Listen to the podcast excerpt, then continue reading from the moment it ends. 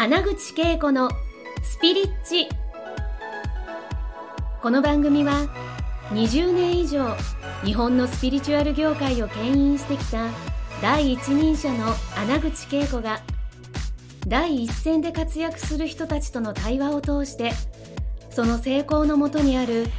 それがスピリチュアルを解き明かしてお届けします。スピリチュアルを生活に取り入れて豊かに幸せになるためのスピリチュアルラジオ番組です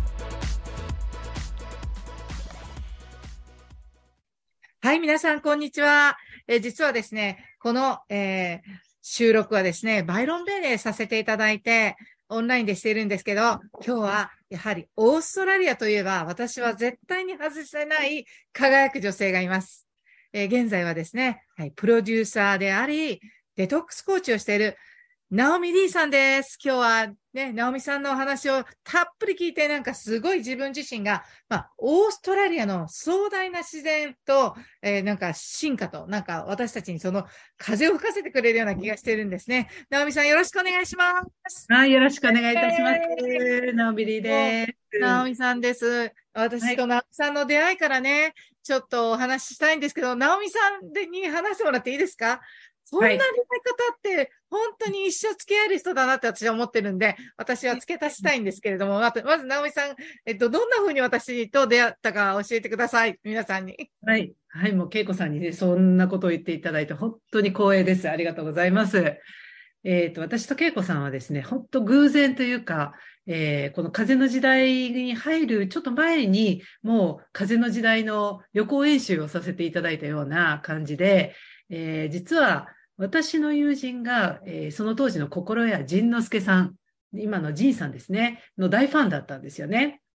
で、仁さんがオーストラリアに、えー、恵子さんと一緒に来られて、旅行に来られているっていう話をキャッチして、で、えー私の友人が仁さんに連絡を、メッセージを送ってみたんですよね。そしたら、なんと仁さんがそれに返信をされて、で、えー会うことになったんですよね。で、彼女は、まあ、仁さんの大ファンだったので、仁さん、オーストラリアでぜひセミナーか何か講演をやってくださいっ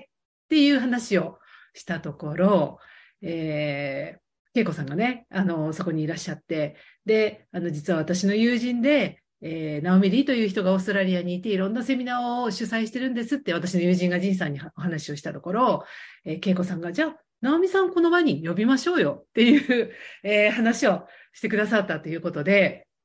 私何もしてないです。ただ、普通に生きてました。あの、っていうか何もしてないっていうか何も私はあの自らアクションしてなかったんですけど、そこへなんかこう呼ばれることになってですね、そんなことがきっかけで本当にあの恵子さん、そして仁さんに引き合わせていただくことになりまこれもね、すごくやっぱり、ナオミさんは、まあ、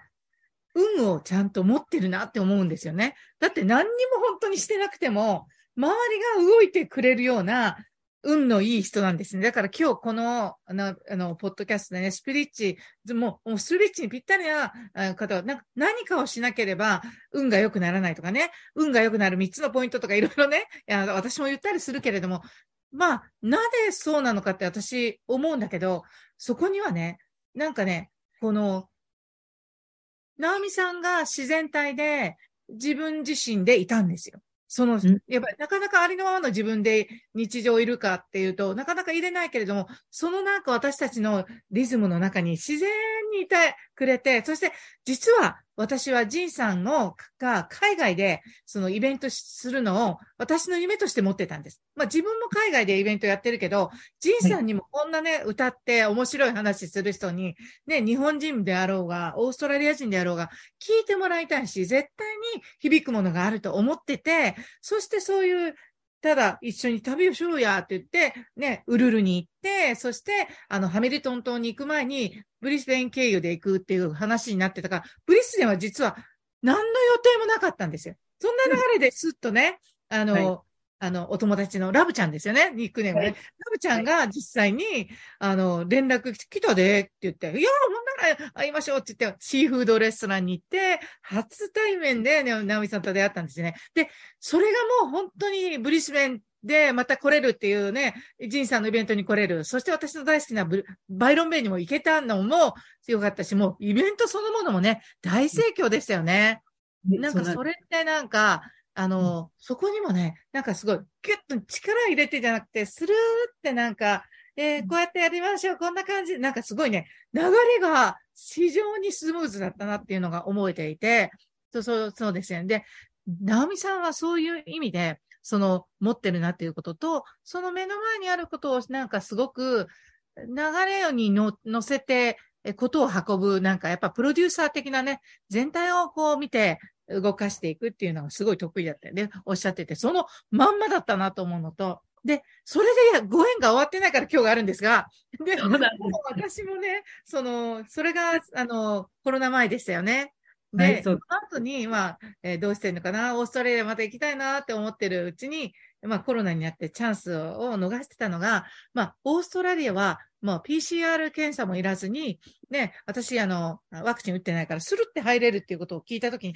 いや、絶対にまた、えー、オーストラリアに行きたい。そうだ、バイロンベイだと思った時に、急にもう決まったから。で、その前に、決まる前に、ケンさんが、あの、ば、あの、ブリスベンで講演会をしたっていうのを、Facebook なんか見てて、本田健さんが、えー、絶対直美さんがやったって、なんとなく思って、スーって拾っていったら直美さんだったんですね。だからこそ、そこでまたご縁を感じて、え、ケンさんの講演会したんだ。じゃあ私今度お茶会かなんかイベントしてもらいたいなと思って、私の方から、ナオミさん、久しぶりって、ケンさんの講演会してたってすごいシンクロを感じてて、もうすごい私も今度、ブリステン経由でバイロンベイに行きますのでっていうのは去年の12月で。そしてね、うん、まあ、そ、それがね、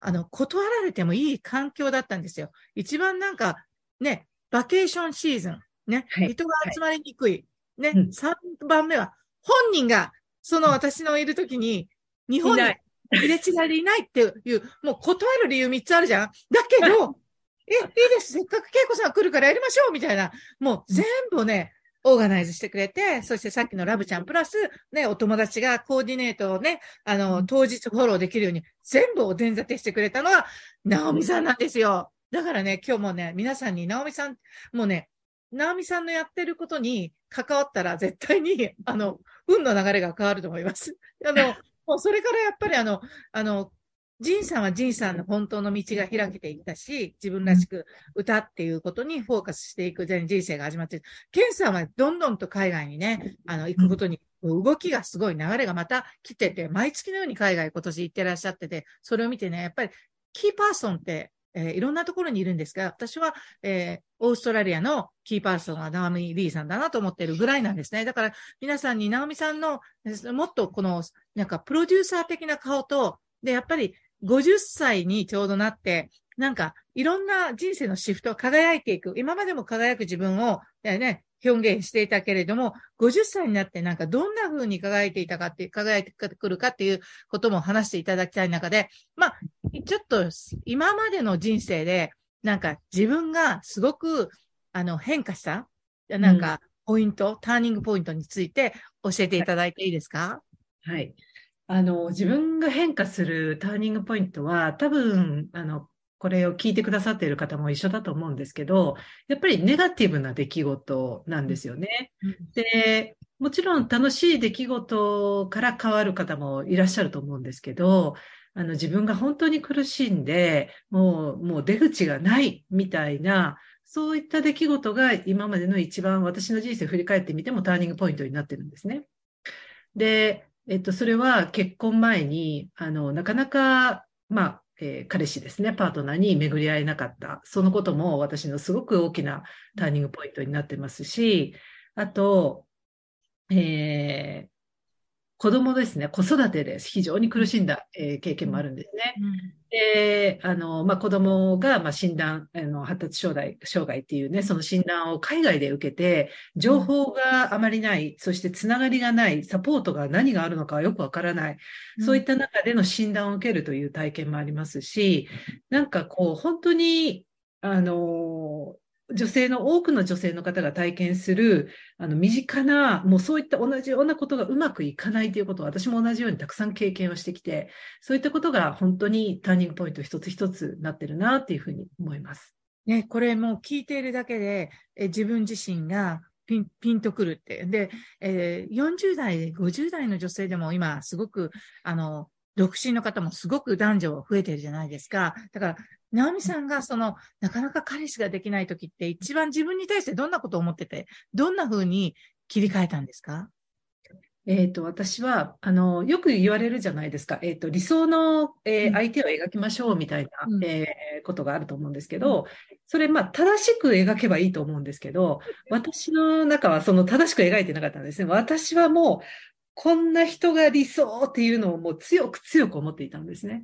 もう執着自身、執着してたんですね。もそう理想の人は絶対もう、例えば、あの、身長がなんか180センチ以上で、えーイケメンで、まあ、高収入で、もう、もう自営業して、もう、こんな家に住んでて、こんな車に乗ってて、こんな洋服で、もう、ギチギチギチギチ。がんじがらめにしてたんだ。まあ、そこまで、そこまでいかなかったんですけど、あの、マッチョで顔が濃くてっていう、うんうん。もう本当に、なんていうのかな、えー今考えると、マッチョで顔が濃くてってめちゃめちゃ、なんかこう、遊び人っぽいやんってすごく思う。本当よね。うん。まあね、そういう方もい、あの、そういう方じゃない方もいらっしゃると思うんですけど、でも今考えると、超遊び人みたいな人がやっぱりなんか好きだったんですよね。はい。で、あの、だからこう、自分のこう描いている人、ところから外れる人に出会うと、あ、違う。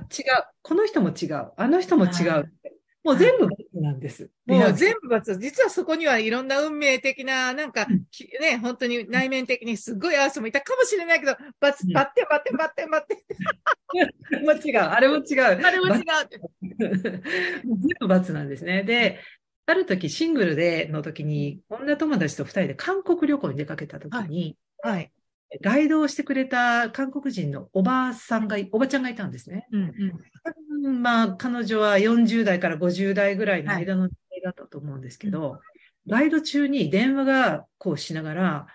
私ね、あの、だ、誰と喋ってるのかなと思ったら、旦那さんと喋ってるって言うんですよ。で、なんかすごい声、声聞いたらすごいなんか甘い声でなんかラブラブなんですよね。なあの、おばちゃん仕事中だけど、とかって思ったら、おばちゃんが、あの、あんたたち、あの、か恋人いるのって聞いてきて、うんで、いや、いないんですって、私と女友達がこう答えたら、あのね、って、理想がね、高すぎるんだよって。で、あの、まず、あの、相手の10%だけをね、見て、その10%が良ければ、まずは進めなさい。あの、まあ、おおばちゃんは、たったの10%でね、すごいねそうな。んですよ。おばちゃんはね、結婚しなさいと言い切ったんですよ。10%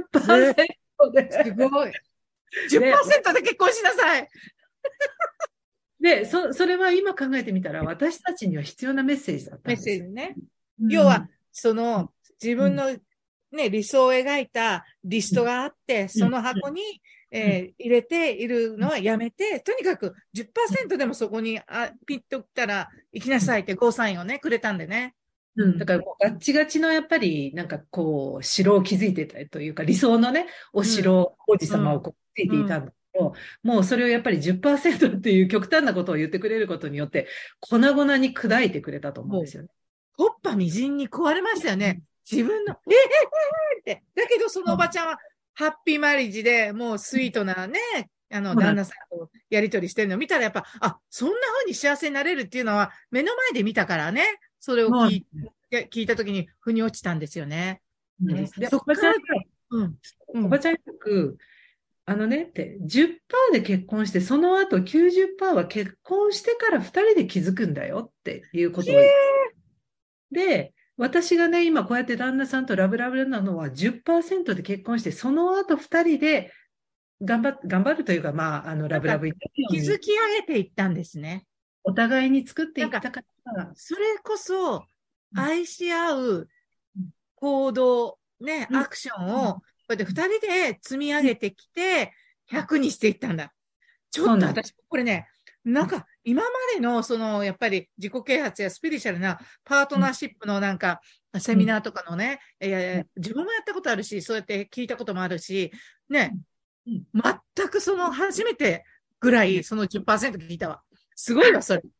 おめでとうございます。もう今ね、えー何歳であろうが、ぜひ、この10%っていうところから行ってみてください、皆さんね。もう、やばいですよね。で、まだまた、まだまだね、この続きがあるんですけど、この続きはえーあと3回のにわたって、えーはい。まあ、今はね、パートナーシップ編、ちょっと次回もね、パートナーシップ編のところで、この10%が、に、なね、もう100でなきゃから10になんかシフトするためになんか、直美さんがね、こうやってたこととかね、えー考え方、マインドセットなども聞いていきたいと思いますので、次回も直美さん、この続きを皆さんにぜひお伝えいただけたらなと思います。はい。はいえっと、直美さんのね、えーえっと、Facebook とかブログとかですね、プロデューサーの顔、そして、あの、デトックスコーチね、私もデトックス興味があって、えー今回、直美さんにこっちにいる間に少しデトックスコーチしてもらいたいなとか、本当思いまして、私もデトックス大好きなので、その話もね、ちょっとああの、後半していただいただけたらなと思いますので、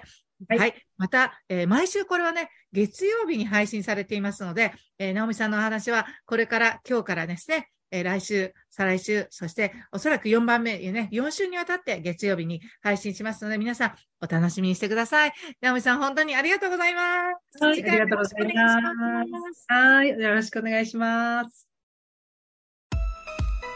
今回の放送はいかがでしたか？穴口恵子に聞いてみたいことや感想がありましたら、ぜひ公式ホームページよりお送りください。www.keikoanaguchi.com またはインターネットで穴口恵子と検索ください。それでは次回もお楽しみに。